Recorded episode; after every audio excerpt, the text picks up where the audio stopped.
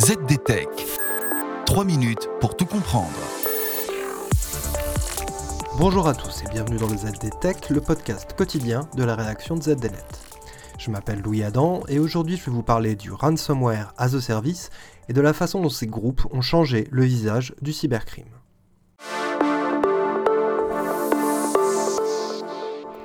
Aujourd'hui, on parle beaucoup d'informatique as a service, que ce soit pour du logiciel, de l'infrastructure ou des données. Le monde cybercriminel n'échappe pas à la tendance. Ces dernières années, le concept de ransomware as a service a émergé afin de décrire les nouvelles organisations cybercriminelles spécialisées dans le ransomware. Un ransomware, ou rançongiciel en bon français, est un logiciel malveillant qui va chiffrer les données de la victime et rendre l'appareil inutilisable.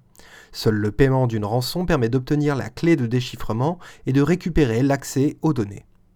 Depuis le début des années 2010, ce type de logiciel est devenu une manne financière considérable pour les cybercriminels.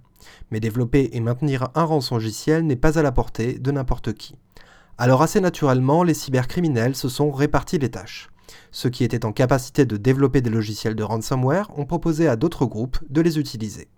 C'est ce modèle qui a fait le succès de groupes connus comme Conti, Revil ou encore Logbit.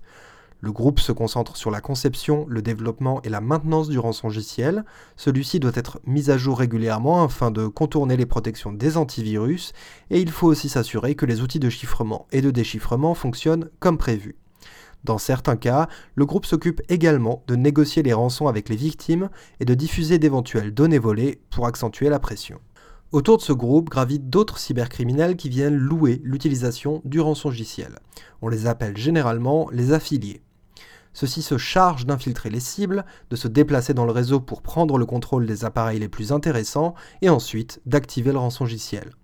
Et si au passage ils peuvent mettre la main sur des données confidentielles et les exfiltrer discrètement, c'est toujours ça de prix. Ce mode de fonctionnement a commencé à voir le jour aux alentours de 2016 avant de se populariser largement au cours des deux dernières années. Et c'est un business florissant pour les développeurs de ransomware. Différents modèles économiques sont proposés par les acteurs de ce type. Certains proposent une simple location du ransomware à l'usage, tandis que d'autres passent des accords plus poussés avec leurs affiliés, prévoyant un partage des rançons récupérés lors des attaques et ce modèle rend les choses plus compliquées pour les forces de l'ordre. Ce sont les affiliés qui prennent l'essentiel des risques et qui sont le plus souvent arrêtés par les policiers.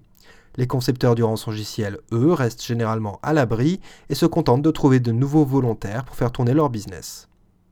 Et voilà, on a fait le tour du sujet. Pour en savoir plus, rendez-vous sur zdnet.fr et retrouvez tous les jours un épisode du ZDTech sur vos plateformes de podcast préférées. ZDTech. 3 minutes pour tout comprendre.